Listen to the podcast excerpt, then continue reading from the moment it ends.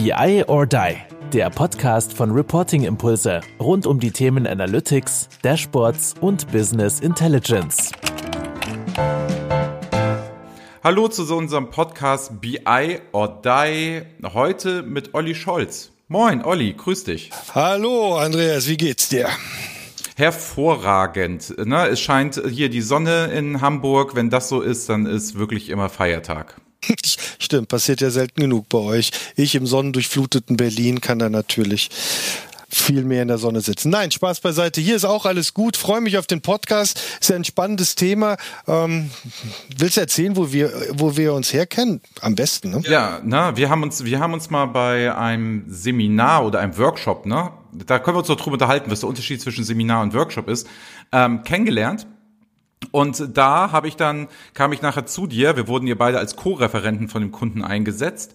Und da habe ich dich dann kennengelernt und gesagt, Mensch, du hast so zwei, drei Methoden, das ist mir ja völlig fremd, da mache ich ja einen kompletten Frontalvortrag. Und dann kamen wir abends mal ins Gespräch und haben noch Papier getrunken. Genau, es ging damals, da haben wir, glaube ich, das Thema Digitalisierung für Controller mit denen diskutiert, ne, für ein großes deutsches Unternehmen. Das war, das war spannend. Das war vor allen Dingen auch überraschend, äh, auf welcher Bewusstseinsebene die da so waren im Vergleich vielleicht zu uns. Sehr spannend, ja. Genau, da haben wir uns kennengelernt. Und dann habe ich gesagt, Mensch, dich hätte ich gerne mal für den Podcast Podcast, also wenn man das so sagen darf. Du bist ja eigentlich dann auch bisschen off-topic. Wir unterhalten uns heute nämlich nicht so stark über Visualisierung, über Dashboards, über irgendwelche Architekturen, über Datenanbindung.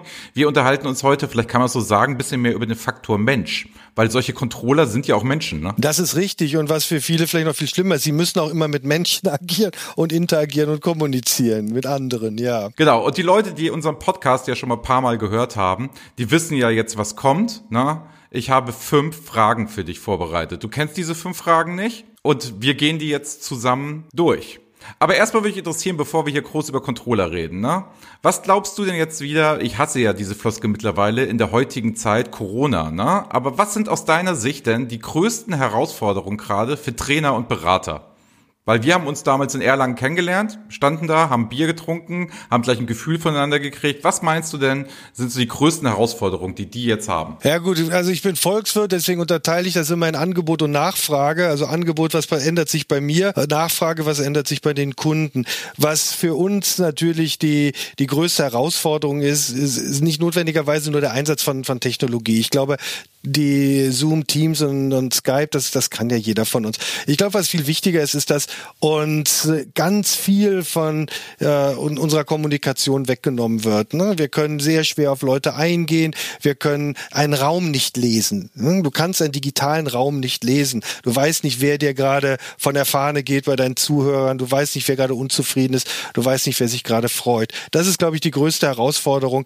Das kann man ein Stück weit simulieren, aber eben nicht vollständig notwendig. Was ich bei den Anbietern, also bei unseren Nachfragern, also bei unseren Kunden eher sehe, ist so eine Tendenz, dass viele im Grunde jetzt die Zeit äh, für reif halten, grundsätzlich Training nochmal auf den Prüfstand zu stellen. Das kann positiv und negativ wirken. Und im schlimmsten Fall bedeutet das halt, dass das, was ich glaube, was wir immer ganz gut machen bei der UBE Academy, nämlich Präsenz mit Menschen interagieren, das kann man sich vielleicht auch sparen auf Sicht der Kunden. Und da werden wir vermutlich weniger sehen. Also das traditionelle Präsenztraining wird es im Zweifelsfall auch nach Corona weniger geben. Das ist meine Hypothese. Ja, ich glaube das halt auch. Ich glaube, ich kann stelle mir das so vor, dass wenn man so als sagen wir mal Controlling oder Fachabteilung oder wer auch immer ne, ein Training buchen möchte, dass man demnächst dann in so ein Portal eintragen muss, warum ist das Präsenztraining nötig? Also dass man quasi unten drunter noch mal kurz begründen muss, warum Präsenz? Und da wird immer die Frage kommen, geht das denn nicht digital? Genau. Und das ist ähm, und und ich glaube, wir sollten uns auch da als als Trainer auch vielleicht noch mal anders Gedanken machen. Eigentlich geht es nicht über um Präsenz oder online oder digital. Eigentlich geht es darum, gucken sich Leute Filmchen an oder gibt es ein Instructor-led Training, also wo der, wo, wo ein echter Mensch auf Fragen, Anregungen, Kommentare und Befindlichkeiten der Teilnehmer eingeht. Das kann auch im digitalen, im virtuellen Raum stattfinden. Ich glaube, die, die, die schwierige Situation für uns wäre es, wenn das einfach nur noch das Abspielen von, äh, von Videofilmchen wird, weil dann braucht man uns nicht mehr. So hast gesagt, du bist Volkswirt, ne? Das habe ich jetzt gerade mit, mitgenommen, ne? So viel ich weiß, du bist auch promovierter Volkswirt. Auch das, ja. Und ich bin auch sogar, das? als Beruf bin ich Professor für Wirtschaftswissenschaften, für Wirtschaftsingenieure. Also dementsprechend äh, sehr techlastige äh, Kundschaft. Äh, sehr schön in Berlin an der HTW. Und jetzt habt ihr eine Firma. Ich sag ihr, wer seid ihr? Was macht ihr? Was tut ihr? Damit wir das auch nochmal hier Ach so, haben. Ja, wir sind die UBE Academy. Das ist äh, ein Zusammenschluss von äh, sechs Trainern, die alle ähm, Erfahrung haben mit dem Durchführen von Beratungen und Workshops im Bereich Technologieunternehmen, Strategie, Digitalisierung und Finanzen. Das ist so unsere Kernkompetenz. Alle von uns haben, bevor sie äh, Trainer wurden, in, in verantwortlicher Position gearbeitet und äh, das machen wir so in Europa und der Welt und momentan sind wir natürlich auch sehr im, im Virtualisierungsdruck, aber das ist auch spannend. Ja, eben, also es ist ja halt auch für euch auch eine Veränderung, ne? Also ne? du hast es ja jetzt nicht nur so schlau gesagt, was macht der Trainer- und Beratermarkt, sondern es trifft euch ja selbst, ne? Und ihr müsst ja selber die Methoden entwickeln. Man muss jetzt wissen, ne? ich sehe Olli ja gerade, wir können, uns gerade parallel sehen, obwohl wir den Podcast aufzeichnen. Also es ist die modernste Technik, animierte, schöne Hintergründe mit Logo, allem drum und dran. Also da ist man schon mal gut aufgehoben. Gleich kommen wir direkt zu Frage zwei. So, wir hatten es schon gerade angesprochen, Seminare oder Workshops. Ne? Was glaubst du, welche Methoden muss man denn heute haben, was abseits dieser Filmchen abspielen? Was kann ich denn digital machen? Was, wie macht ihr das denn jetzt, dass ihr eure Kunden, die Trainings laufen ja bei euch noch, wie, wie macht ihr das? Wie holt ihr die Leute ab? Und wie tut ihr das? Wie baut ihr denn so einen Workshop auf? Also das Erste, was wir jetzt äh, im letzten halben Jahr ähm, verstärkt sehen, ist, dass man einfach Rechnung tragen muss, dass die Aufmerksamkeitsspanne kürzer ist, wenn wir was machen. Jemand kann nicht acht Stunden am Stück vor einem Bildschirm sitzen, ohne dabei wahnsinnig zu werden, egal ob er redet oder zuhört. Das heißt, man muss wesentlich mehr in Häppchen arbeiten, man muss kleinere Einheiten machen, man muss auch schneller äh, kürzere Einheiten machen und schnell äh, die Teilnehmer dazu bringen, selbst was zu tun tun. Das ist das Erste, was wir, was wir jetzt mal so vom als Klammer sehen. So, die, das kann man dann mit Werkzeugen unterfüttern. Da, da gibt's viele. Ich finde, weißt du, kennst ja bestimmt auch, im Concept Board kann man gut arbeiten. So eine virtuelle, im Grunde so eine virtuelle Flipchart-Wand, auf der Leute ihre Ideen entwickeln können. Das machen wir, das machen wir viel. Das finde ich funktioniert ganz gut. Da haben wir jetzt auch die ersten Online-Spiele für, wo, wo die äh, Teilnehmer dann am Concept Board gemeinsam über Gamification halt spielerisch etwas lernen können.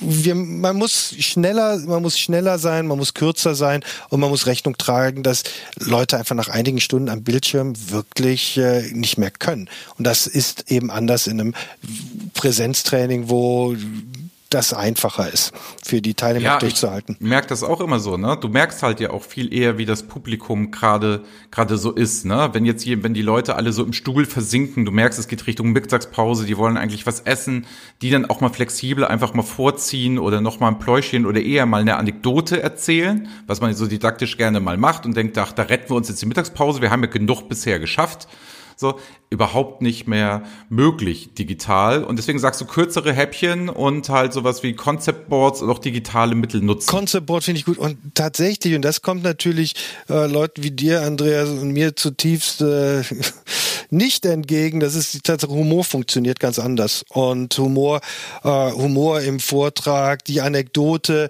äh, die, das leicht ironische, das ist schwer auszumalen, wenn du dein Gegenüber nicht siehst. Und äh, deswegen ist man eigentlich gut beraten, wenn man den Humor ein bisschen runterschraubt und weniger witzig ist. Das ist aber blöd, weil eigentlich ist das eine der Sachen, die das Training ja wieder spaßig machen. Also da habe ich auch noch nicht einen Weg gefunden. Da, da, da, da übe ich noch, dass ich genau die Balance finde, dass eben auch Leute mal so einen Spruch nicht in den falschen Hals bekommen. Das ist ja wäre fatal.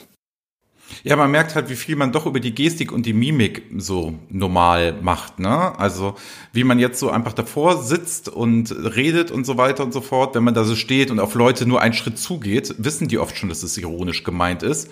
Während man hier immer halt dieselbe Richtung hat und so weiter. Wir arbeiten mittlerweile ja auch mit verschiedenen Kameras, damit wir auch die Szene und sowas mal ähm, wechseln können, damit auch so ein bisschen Dynamik reinkommt. Kai macht es jetzt ab und zu auch, also Kai, mein Geschäftspartner, der macht es auch ab und zu mal jetzt im Stehen. macht er sehr gute Erfahrungen mit. Der hat so einen höhenverstellbaren Tisch und macht es im Stehen und er sagt, seine Stimme ist eine ganz andere geworden. Also man muss sein Zuhause dann komplett umbauen. Das ist, ist mittlerweile so. Das ist bestimmt so und ich habe auch ge gemerkt, dass es wirklich Sinn ergibt, sich im Vorfeld mal mit der Technik genau auseinanderzusetzen. Also nicht nur mit der Bedienung der Software, sondern tatsächlich ein gutes Mikrofon erhöht die Aufmerksamkeit bei den Zuhörern.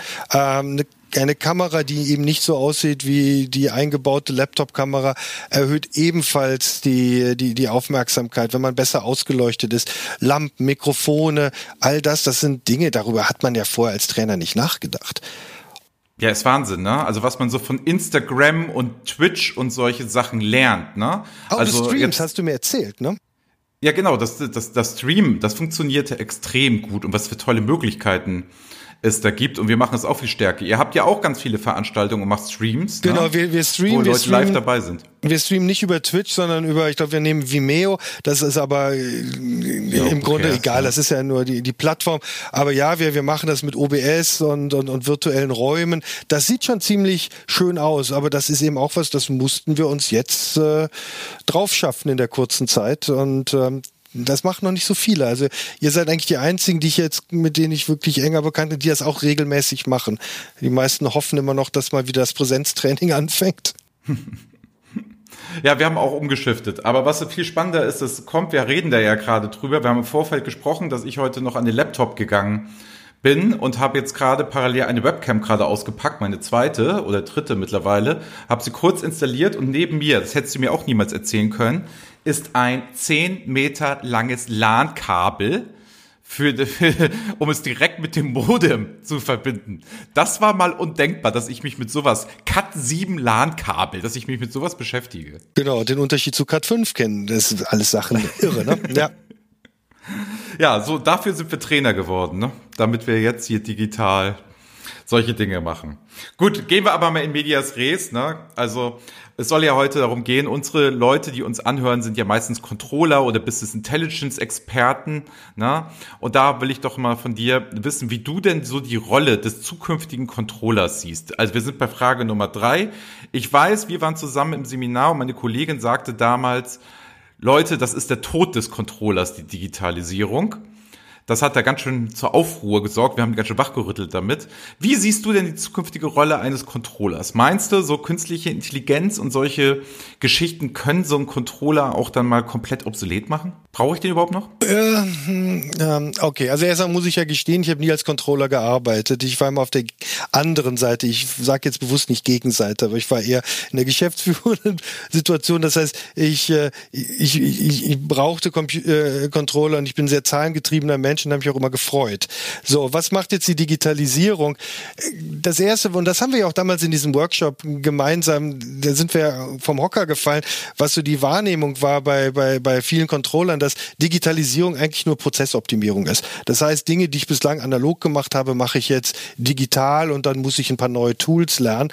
Und was wir eigentlich sehen, ist, dass Digitalisierung für die Unternehmen deren Welt komplexer macht, weil wir jetzt häufig in äh, Welten sind, die wir vorher noch nicht kennen. Wir kommen neue Geschäftsmodelle, wir brauchen neue ähm, Geschäftsansätze, neue Arten, Geld zu verdienen und wir können schlecht einfach in den Rückspiegel gucken und schauen, so wie es gestern war, dass äh, so wird der Trend sich auch morgen fortsetzen. Das heißt, wir können auch, wir müssen auch äh, von, von den Controllern erwarten, dass sie in der Lage sind, das Geschäft und das Marktumfeld, in dem äh, ihre Kunden, also ihre internen Kunden, ihre äh, Führungskräfte stecken, dass sie das eben auch verstehen. Geschäftsverständnis. Ja, was, ja, das hört sich doch immer schön an. Ne? Was bedeutet das denn konkret? Was würdest du denn so einem Controller jetzt empfehlen, der sich sagt, Mensch, im Zuge der Digitalisierung, ich will mein Profil schärfen, ich möchte mich anders aufstellen, ich möchte wertvoller werden. Was würdest du denn so konkret empfehlen? Kennst du die fünf größten Kunden deiner Firma? Ja. Und weißt du, ich, ja. weißt du, warum sie von dir kaufen? Warum sie von euch kaufen? Ja. Weißt du, was die umtreibt und was die großen Trends sind, die äh, eure Kunden gerade äh, nicht schlafen lassen? Definitiv. Weißt du, welche äh, Marktkonsolidierung es bei deinen Kunden gibt? Wer kauft gerade, wer kauft gerade wen und warum? Oh, da wird schon schwierig, ja. ja. und, und wir, wir können es jetzt weiter. Aber du weißt, weißt, worauf du hinaus möchtest. Du weißt, ja. ich weiß, du weißt, worauf ich hinaus will. Weißt, kennst du die in deinem eigenen Unternehmen? Gut, du bist der Geschäftsführer, aber kennst du in deinem eigenen Unternehmen die die die die Daten zur Mitarbeiterloyalität? Kennst du die Churn Rate? Also die die nicht ganz klar üblichen Finanzdaten sind dir dir bekannt. Das, das ist also das, was uns häufig auffällt. Äh, Digitalisierung schiebt uns als äh, Unternehmen in größere un, in eine größere Unsicherheit rein. Das heißt, wir können nicht mehr so häufig auf bewährte äh, Dinge zurückgreifen und dann ist das Einzige, was uns hilft, kaufmännisches und unternehmerisches Denken. Und das muss eben durch alle Ebenen geben. Und ich glaube, das sollte auch vor den Controllern nicht halt machen. Ja, ich glaube vor allen Dingen, dass die ja als Gruppe auch affin sind und auch am Hebel sitzen. Absolut. Also das bedeutet ja, die haben ja die Daten, die sind ja in der Lage, daraus was zu machen und gerade ihren Beitrag dazu zu bringen, dass man sich digitaler aufstellt. Na, und ich glaube, das ist bisschen der Wandel. So ein klassischer Controller, was macht er den ganzen Tag? Na? Datenaufbereitung. Und ich glaube, dass das wird immer weniger werden. Auch wenn es zurzeit sehr viel ist. Immer nur die Daten ranschaffen, ranschaffen und irgendwie verwursten und dann ein hässliches Diagramm kippen. Ich glaube halt, das wird sich wirklich, wirklich ändern, dass die Rolle des Controllers auch eine starke Digitalisierungsrolle einnimmt. Absolut. Als Treiber. Absolut. Und ich, ich, das war ja auch das, was wir uns damals angeschaut haben, einfach die, die, wie die Zeitbudgets aufgeteilt wurden, wie viel Daten eigentlich für die Aufbereitung und, und, und Erfassung von Daten verwendet werden und wie viel eigentlich in der Analyse, Auswertung und Kontextualisierung von Daten äh, auf, aufgewendet werden. Und das ist, glaube ich, ein Verhältnis, das wird sich drehen müssen. Und das äh, Digitalisierung Digitalisierung treibt, treibt äh, die Controlling-Profession zwangsläufig in die Richtung, weil viele Dinge eben zum Glück nicht mehr von denen händisch gemacht werden müssen. Das ist doch erstmal gut. Das frei, gibt uns doch Zeit, an, über andere Dinge nachzudenken und die Rolle des Controllers als, als strategische Aufgabe zu begreifen. Das glaube ich wird, das wird mit der oder passiert mit der Digitalisierung äh, schon mit uns und das wird nicht weniger werden was heißt das für, was heißt das für, für die, für den Controller? Und das sagt ihr ja auch, dass der Controller eine beratende Funktion haben soll. Da ist meine Gegenthese. Kann das der Controller überhaupt? Ja, ist der Controller heute dazu in der Lage, beratend tätig zu sein? Beratend ist was anderes als auswertend. Genau, also das beratend ist ja genau der Punkt nach dem Motto, nicht mehr dieses, das sind die Zahlen, Daten, Fakten, sondern das solltest du tun oder das sind meine drei Vorschläge, so solltest du jetzt entscheiden. Eigentlich sollte der Controller ja schon die Entscheidung vorher fällen. Also ich wäre ja froh, ne? ich mit meiner kleinen Firma schon, wäre ja schon froh, wenn jemand zu mir käme und sagte, ne, ich habe die großen fünf Kunden angesehen, ähm, das, sind die, das sind die Produkte, die laufen am besten, biete das mal so an, da haben wir eine Chance, mach das mal und vielleicht dann noch als digitales Produkt. Das ist aber eigentlich nicht klassisch. Da bezahlt man irgendwelche schlauen Berater, die Strategieberatung machen, hier von McKinsey, PwC etc. für ein Schweinegeld und die machen dann die Aufgaben des Controller und erzählen irgendwas total Schwachsinniges an dem vorbei. Nicht alle, ja, wissen wir. Ja, was sie im schlimmsten Fall schon an drei Wettbewerber genauso auch verkauft haben. Ja, genau. Und, und auch sagen, ja, das geht für jede Branche und das geht für jedes Unternehmen. Das ist generisch. Absolut. Und das, das glaube ich, und das führt uns, wenn wir sagen, wo, wo, wo geht die Reise hin? Ich glaube eben, diese unternehmerische Rolle des, des Controllers, die wird wachsen. Da gehört ja nicht nur dazu, dass ich beratend in der Lage bin, dass ich erstmal auch in der Lage bin, einen, einen, einen äh, internen Kunden in meinem Unternehmen dazu zu bringen, mir überhaupt zuzuhören. Da kommt ja noch viel mehr dazu. Ich muss in der Lage sein zu wissen, wo bekomme ich eigentlich die Daten in einer unsicheren Welt her? Wie steuere ich meine mhm. Datenzulieferer? Nicht nur analysieren, sind die Daten vollständig, sondern machen die Daten Sinn? Wir Eben. alle haben doch und oft genug vor Daten gesessen, haben uns nur an den Kopf gefangen und gesagt, die sind zwar äh, arithmetisch akkurat, aber leider völliger Blödsinn. Der Kontext ja, fehlt. Und der da habe ich auch eine andere Frage. Ne? Also was ich ja immer wieder höre, ist ja das Typische, was bei mir immer so ist, die da oben wollen das so. Ne? So ein Standardsatz, den ich immer wieder in meinen Workshops und Seminaren höre. Ne? Ähm, glaubst du eigentlich daran, dass die Leute, sagen wir jetzt mal die CEOs, CSOs dieser Welt, ne, die halt irgendwelche strategischen Entscheidungen treffen, wollen die denn eigentlich wirklich von einem Controller beraten werden? Ja, gute Frage. Ne? Per se erstmal nicht unbedingt. Kommt auf, also ich habe ein paar, wir haben ja auch bei der UBA Academy einige Controller oder Leute mit Controlling-Hintergrund, die auch immer sagten, das ist ein solches People-Business. Es gab, es gab bei mir, äh, es gab bei mir CEOs, bei denen saß ich regelmäßig im Zimmer, denen war es wichtig, was ich ihnen zu sagen hatte. Und es gab andere, die haben mich einfach mal zur Weihnachtsfeier noch nicht mal eingeladen. Und ich saß in der Kantine immer alleine. Also das, das ist erstmal ein People's Business wie alles und damit müssen wir, da, da müssen, müssen wir ohnehin mit umgehen. Ähm, aber der, der eigentliche Punkt, wann hört dir jemand zu? Dir hört jemand zu, wenn du Wert für ihn schaffst. Und wie schaffst du es, deinem internen Kunden zu vermitteln, dass du tatsächlich werthaltige Informationen, werthaltigen Kontext, werthaltige Analyse, äh, Analysen für ihn bringst? Und das ist die Kunst. Und da habe ich dir, habe ich jetzt auch keine allgemeingültige Antwort, wo du ein Template ausfüllst, aber ich glaube, das ist die Herausforderung. Du musst deinen Wert für dein Gegenüber klar definieren können. Und der muss darüber hinausgehen, dass du Zahlen zusammengetragen hast. Eben, und das ist halt das, ne, wo ihr ja auch ansetzt und sagt, Kommunikation, Digitalisierung, Innovationskraft, ne, wo man sagt, jetzt kommt man mal aus der aus der Comfortzone, ne, das sagen ja immer so die Berater, kommt man mal raus, ne, und sagt dann auf ein, sagt man dann auf einmal so und so macht man was und da liefert ihr ja auch Beiträge, wie sowas funktioniert. Ne? Genau, ne? was wir denken uns eben auch die die die die Kunst ist eigentlich die diese beiden Welten Strategie und Finanzen miteinander zu verheiraten. Je unsicherer das Umfeld ist, desto wichtiger ist, dass die diese beiden eigentlich wirklich äh, Hand in Hand gehen. Und äh, dabei, das, was wir halt machen, ist versuchen, das Controller den unternehmerischen Gesamt Zusammenhang des Zahlenwerkes zu verstehen. Es gibt diese häufig in Unternehmen gehörte künstliche Trennung. Ja, das sind die Strategen, wir sind die Finanzer oder wir sind ja, die Strategen. Und ja. da gibt es diese Erbsenzähler und äh, da mache ich schnell die Tür zu. Das ist natürlich Blödsinn. Und das muss, äh, das muss und das wird sich auflösen, wenn, wenn du als Firma langfristig Erfolg haben willst in der Welt, die so dermaßen schnell bewegend ist, dass du dich da wenig auf Bewährtes verlassen kannst. Und ich glaube eben, dass man das auch aus Lehrbüchern nicht unbedingt lernen kann. Du kannst nicht dir 200 Case Studies durchlesen und dann glauben, dass du Unternehmen verstanden hast. Ich glaube, am meisten macht es Sinn, wirklich am eigenen Unternehmen zu lernen, an den eigenen Fällen sich zu erarbeiten, wie Strategie und Finanzen Hand in Hand äh, in, ineinander greifen.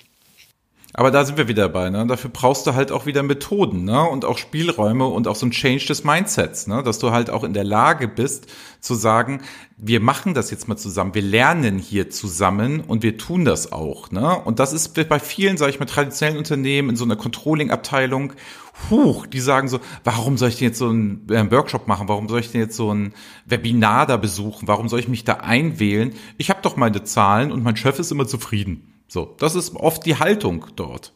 Ja, so, und die ist, glaub, ja auch erstmal ration, die ist ja auch erstmal rational und da sollte man auch nicht äh, äh herablassen drüber, äh, drüber denken, sondern einfach sagen, klar, wenn das momentan funktioniert, dann ist diese Person mit dieser Aussage ja völlig auf der richtigen Seite. Jo. Meine These ist nur, das wird eben so nicht weitergehen. Und dann ist die Frage, wie, wie gehe ich damit um? Und jetzt kommt eine Sache, und das, wenn du über Mindset redest, Mindset ist immer, finde ich, so ein ziemliches Wischiwaschi-Wort, kann man es vielleicht mal ein bisschen, kann man es ein bisschen konkreter fassen. Ich glaube, eine der größten Herausforderungen ist, wenn ich äh, in eine unsichere Welt gestoßen werde als Firma, dann muss ich Sachen ausprobieren und mich irgendwie durchwursteln. Wenn ich mich durchwurstel, mache ich Fehler.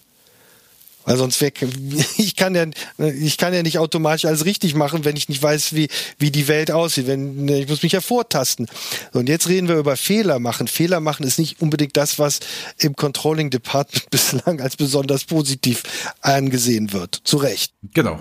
Ja, das ist eigentlich genau, da ist es genau so, ne? Eine Fehlerculture, ne? Ist halt genau da, man muss genau sein, man muss es bis zum letzten durchgerechnet haben, man müsste am, muss am besten Backup von 27 PowerPoint-Seiten haben, damit man ja nichts gefragt wird, was man nicht weiß. Und das ist natürlich in diesen Abteilungen schwer, ne? Das war im Marketing schon immer normal, dass man Fehler macht und Dinge ausprobiert in ungewissen Dingen. Forschung und Entwicklung, genau das Gleiche. Forschung und Entwicklung funktioniert Business so. Development. Business Development. Ich glaube, also was, was uns und unseren unseren, unseren Zuhörern, Teilnehmern sehr hilft. Wir differenzieren sehr genau zwischen Fehlern. Fehler sind blöd und sollten nicht passieren und Fehlschlägen. Fehlschläge ah, okay. sind gut. Aus Fehlschlägen, also wenn man daraus lernt. Fehlschläge sind, sind häufig notwendig, um überhaupt von Punkt A zu Punkt B zu kommen. Fehler sind genau das, was wir nicht wollen. Aber Fehlschläge so. Und wenn du Menschen so das, diesen Unterschied plastisch oder erlebbar machst, dann verstehen die doch, dann verstehen die das auch. Ich würde nie von Fehlerkultur reden. Fehlerkultur ist für mich der Inbegriff von Schlamperei. Fehlschlagkultur finde ich ist ganz gut. Das finde ich aber ganz nett, weil da haben Kai und ich die letzten sechs Jahre definitiv die Erfahrung gemacht, wir haben keine Fehler gemacht. Das finde ich erstmal gut. Und das Zweite ist, wir hatten nur diese letzten sechs Jahre Fehlschläge, aus denen wir lernen konnten. Vielleicht meinen die das immer mit diesem Startup-Spirit, weißt du? Da, vielleicht ist es das. Absolut, genau. Ich habe keine Fehler gemacht, ich hatte nur Fehlschläge. Olli, Frage 4. Wo ist die Maschine besser, wo der Mensch? Die Maschine ist bei allem besser. Was äh, früher hat man, also gibt ja diese alte These, äh, ich glaube, das war äh, war das Neumann, also, also einer der der Computerpioniere, der sagte, alles was berechenbar ist, wird zukünftig von der Maschine gemacht. Das hat er in den 50er Jahren gesagt. Das würde ich sagen, stimmt so nicht mehr. Wir können eigentlich sagen, alles nicht alles was berechenbar ist, sondern alles was mit statistisch hoher Wahrscheinlichkeit vorhersagbar ist. Also alles das, was das ist ja das, was ihr macht, aus großen Daten Daten, Mustererkennung zu Visualisierung und zu verstehen, das ist das, was da ist die Maschine unschlagbar und das wird auch nicht, da kommen wir nicht mehr hinterher. Aber den Kontext finden, den Zusammenhang zu erkennen, das ist das, wo der Mensch unschlagbar ist. Und das wird auch auf lange Zeit zu bleiben, weil Mustererkennung aus Vergangenheitsdaten, das können Maschinen. Aber daraus jo, Schlüsse für die Zukunft zu treffen, halte ich, das ist, das ist unser Job da wo Kreativität gefragt ist, da wo Leadership, da wo Entscheidung, da wo unternehmerisches Denken gefragt ist, das werden wir nicht durch die Maschinen ersetzt bekommen, zum Glück. Das ist unser Platz. Alles, was man nicht, ja. alles, was unvorhersehbar ist, das sind wir. Ja, ich finde, man hat es zu dieser Corona-Thematik ja auch wieder gemerkt, ne? Also die Maschinen haben uns vorher auch nicht gewarnt. Also Ne? Da kannst du ja noch so schön, kannst du ja noch so schön planen die ganze Zeit. Ne? Jetzt auf einmal war wieder Handeln und jetzt ist wieder, jetzt gerade, wo die Datenlage so unsicher ist, ne, ist halt jetzt gerade, wie du hattest genannt, unternehmerisches Handeln ist jetzt politisches Handeln auf einmal gefragt, in, mit ungewisser Datenlage, wo sich dann einige Wissenschaftler hinsetzen und sagen, völlig zu Recht, können wir jetzt gar nicht sagen, können wir keine Empfehlung geben und trotzdem Entscheidung treffen. Und so wird es wahrscheinlich in Unternehmen auch immer sein. Also man ist ständig in so einer, in so einer Unsicherheitszone und ich denke, das wird auch so bleiben. Das wird so, das glaube ich auch. Das wird so bleiben und das ist eben, denke ich mal, das, was uns von von wie auch immer gearteten ähm, Maschinenprogrammen unterscheiden wird. Und ich bin großer Freund von von von KI-Systemen, die die die das, was ihr macht mit eurer Visualisierung, das ist wirklich tolles Zeug. Aber es wird den Menschen nicht ersetzen, aber der Mensch wird andere Dinge machen als heute. Das, glaube ich, wird passieren. Er hat schon angefangen zu passieren, äh, zu geschehen und das wird äh, große Auswirkungen haben auf die Art und Weise, wie wir auch zum Beispiel im Controlling und im Finance unsere, unsere Aufgaben verstehen. Ja, ich sehe das, ich sehe das vor allen Dingen immer wieder, ne, dass, dass die Leute die Maschinen maßlos überschätzen. Also, dass man schon so eine Welt skizziert, wo mir die Maschine alles abnimmt. Aber auf der anderen Seite, so leichte Aufgaben, ne, ich sag mal Daten zusammentragen, Daten sammeln, das ist nicht leicht im Sinne von, das ist viel Arbeit und es benötigt sehr viel Fleiß. Aber es ist ja jetzt etwas, was wirklich leicht durchführbar ist. Aber wirklich eine Empfehlung zu geben, ne? Boah, da tun die Leute sich halt unendlich schwer mit. Und das war aber schon immer so. Und Scheidung treffen ist noch schlimmer danach, nach Empfehlung geben. Aber es den Maschinen zu überlassen, macht die Sache ja nicht besser. Wir haben so den merkwürdigen Intelligenzbegriff manchmal, dass wir glauben, wenn man alle 20 Milliarden möglichen Züge beim Schach äh, berechnen kann, dann sei das wesentlich intelligenter als jemand, der, ich weiß nicht, ich bin Fußballfan, der eine wunderschöne Ecke ins Tor zirkelt. Das ist auch eine Intelligenzleistung. Und das muss man auch erstmal schaffen. Das kann eine Maschine nicht. Und wir müssen halt die Sachen finden, die wir, die wir besser finden. Und Entscheidungen treffen gehört eben auch dazu. Am Ende ist es unser Leben, nicht das Leben der Maschine, was wir hier gestalten wollen. Aber bevor ich jetzt mit Frage 5 starte, du, ähm, du sitzt in Berlin ne? und sagst, du bist Fußballfan. Wie funktioniert das denn? Schlecht. ja, wollte ich gerade sagen. Es sei denn, man ist Union mittlerweile. Ist Union ja, unsere Uni ist ja direkt neben dem Union Campus und äh, ich bin jetzt kein, ich bin jetzt kein Union-Anhänger, aber ich finde es durchaus sympathisch. Tatsächlich ist es bei uns so, wir haben bei uns in der Uni um die Ecke eine Tankstelle, da zahlen die Leute freiwillig ein Cent mehr und dieser ein Cent ist der Union-Cent, der wird dem Verein zur Verfügung gestellt. Ach, das ist aber auch schön. Das ist schon, also ich meine, das ist Widmung, das ist Herzens, das ist Herzblut. Vor allem gerade bei sowas wie Tanken, dass man da ein ein Cent ein mehr Cent, zahlt. Genau, sonst ne? fahren wir doch bis nach Polen um. Ja. um zwei Cent zu sparen. Ja, es ist faszinierend. Gut, wo wir dabei sind, ähm, Geld ausgeben, finde ich gut. Ne? Also ich bin jetzt Controller, machen wir es knallhart, weil das habe ich neulich wieder als Kritik an unserem Podcast gehört. Da hatte mich jemand angerufen und fand, ich finde euren Podcast voll klasse etc. sowieso und ich höre mir das alles an, aber was ihr eigentlich genau macht und was ihr anbietet, ne, habe ich keine Ahnung, Andreas. Das musst du mir jetzt noch mal am Telefon erklären. Deswegen, damit das jetzt nicht passiert mit unserer Fachdudelei, die wir jetzt hier betrieben haben, Sag doch mal ganz genau, ich bin jetzt Controller, finde alles spannend, was du gesagt hast. Geh jetzt auf die Seite, ne, bei euch, guck mir das mal an. Sag mal, warum sollte ich dich denn jetzt buchen? Wenn ich jetzt Controller bin oder CFO bin, warum sollte ich dich, Schrägstrich, euch denn jetzt holen ins Unternehmen? Wann macht das denn Sinn? Show me the money. Ja, ähm, ja also verschieden. Erstens, wenn du auch der Meinung bist, dass äh, du dein Unternehmen besser verstehen möchtest, was die strategische Ausrichtung angeht, wenn du, wenn du eine Werkzeugkiste haben willst, mit der du dein eigenes Geschäft, das Geschäft deiner Kunden besser analysieren kannst und besser deine Zahlen in den Kontext setzen kannst, dann komm zu uns. Wir zeigen dir die Tools und wir erarbeiten das mit dir. Aha, also du bist, danach, so du bist danach besser in der Lage, Dinge einzusch einzuschätzen. Äh, du wirst definitiv am Ende auch mehr verstehen, wie sich dein Geschäft, dein eigenes internes Geschäft durch Digitalisierung und strategische Umwälzung ver verändern wird. Und du wirst Werkzeuge bekommen, wie du damit umgehen kannst. Und ist es dann so, dass ich das eher so im Einzelcoaching machen, im Gruppencoaching? Wie lange dauert denn sowas? Ach ja, äh, wie lang ist ein Stück Schnur? Die wir machen das, wir machen es üblicherweise, inzwischen machen wir es so. Äh, ich glaube, man, es macht Sinn, eigene Fälle systematisch, systematisch zu bearbeiten, also mit seinem eigenen Geschäftsfall anzukommen und den mal mit den Werkzeugen, die wir so haben, zu analysieren. Das dauert vielleicht einen Tag, zwei Tage, drei Tage. Und dann, was wir gerne machen, ist, wir, wir, wir unterbrechen dann das Training, sagen nach zwei, drei Tagen so, jetzt geht ihr mal vier Wochen zurück in euer Unternehmen oder drei Wochen und überprüft mal die ganzen Annahmen und die Ideen, die ihr habt und versucht mal eure Kunden und eure internen Kunden zu fragen, ob das alles stimmt. Dann äh, kommt ihr zurück und optimiert nochmal das, was ihr gemacht habt. Und so ist das sozusagen ein Lernen am, am lebenden Objekt. Und danach gibt es einige Kunden von uns, die dann noch ein Einzelcoaching regelmäßig immer mal hinterher haben, ein Stündchen telefonieren, uns mal als Resonanzkörper äh, zu benutzen. Aber eigentlich kann man das ziemlich schnell, ziemlich intensiv äh, in, in, in Gruppen machen. Ich denke mir, gute Gruppen fangen bei vier an und, und, und hören bei 15, 16 auf. Danach wird es dann schnell zu, äh, zu überlaufen. Also ihr habt auch eher den Ansatz, ne, zu begleiten und nicht so sehr, ich fahre da jetzt hin, mach mein Stiefel, hab dann alles XY. Du ist es auch immer lieber, wenn du den Case des Kunden quasi kriegst und das ist so im Echten passiert. Genau, ich glaube, es ist die Erfahrung, die sozusagen das eigene Erfahren, äh, was was Leute weiterbringt. Ansonsten bräuchte, äh, wenn, wenn du jetzt der Controller bist, brauchst du mich nicht, dann kannst du auch ein Video zeigen. Und der Unterschied zwischen dem Video und der wirklichen Erfahrung, das ist das, was uns ausmacht. Erfahrung, wie alt bist du? Dann wird die Hörer das auch wissen. Du, das hast du jetzt so äh, großväterlich ich, gesagt. Ja, großväterlich, weißt du? ja, Erfahrung klingt. Also ich, ich, ich bin ich bin deutlich älter als du, auch wenn man es dir nicht ansieht. Nein, aber ich bin 52. Ja, du bist ja gar nicht so deutlich älter. Du so ungefähr 25 Jahre. Nein, okay. Gut, in dem Sinne, pass auf. Wir haben wirklich die fünf Fragen, äh, Fragen gehabt. Wir haben tatsächlich auch im Time-Management liegen wir gut, dass wir überziehen, war mir bei, war mir sowieso klar, dass wir beide überziehen werden. Das war nicht anders, war nicht anders zu erwarten.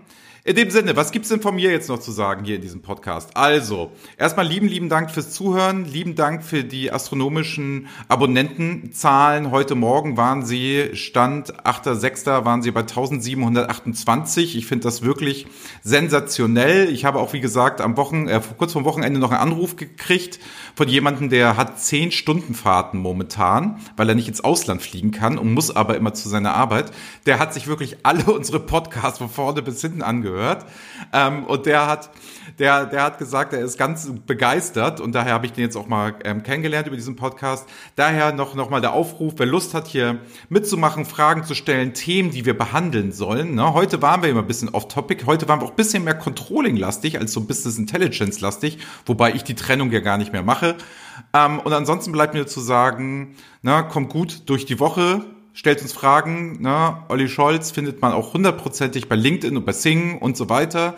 Beim Stream solltet ihr auch unbedingt mal reingucken. Das ist eine Erfahrung, das sollte man mal machen, weil wir sind wirklich die einzigen beiden Unternehmen, die wir derzeit kennen, die das so konsequent tun und auch wirklich das nachhaltig machen und daran auch glauben. Wer da mitmachen möchte und wer nicht weiß, was Stream ist, das machen wir vielleicht mal in einer anderen Folge.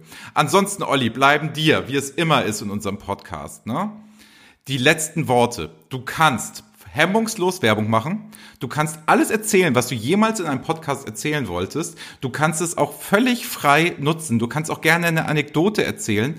Es ist völlig frei. Der Abschluss gehört dir. So viel von mir und tschüss, in dem Sinne, hat Spaß gemacht. Lieben Dank an dich, Olli. Vielen, vielen Dank für die Gelegenheit. Also auch hier nochmal Streaming. Tatsächlich, wir haben jetzt seit äh, neuestem jeden Freitag um 14 Uhr eine Chill Lounge, wo wir Themen der Woche äh, aus dem Bereich Strategie, Digitalisierung äh, und Business im lockeren äh, im, im lockeren Rahmen miteinander besprechen. Da laden wir uns auch immer Gäste ein und das Wichtigste, ich bin mir ganz sicher, Andreas, du wirst gerne mal einer unserer Gäste sein in unserem Stream. Hervorragend. Das würde mich wirklich freuen. Äh, dauert eine halbe Stunde, findet ihr auf der ubeacademy.com Website und äh, Freitag 14 Uhr geht's los. Ist dann natürlich auch offline im Nachgang erhältlich. Ansonsten freue ich mich auf Feedback. Hat mir großen Spaß gemacht. Vielen, vielen Dank, Andreas, für die Einladung. Ja, Kontaktdaten etc.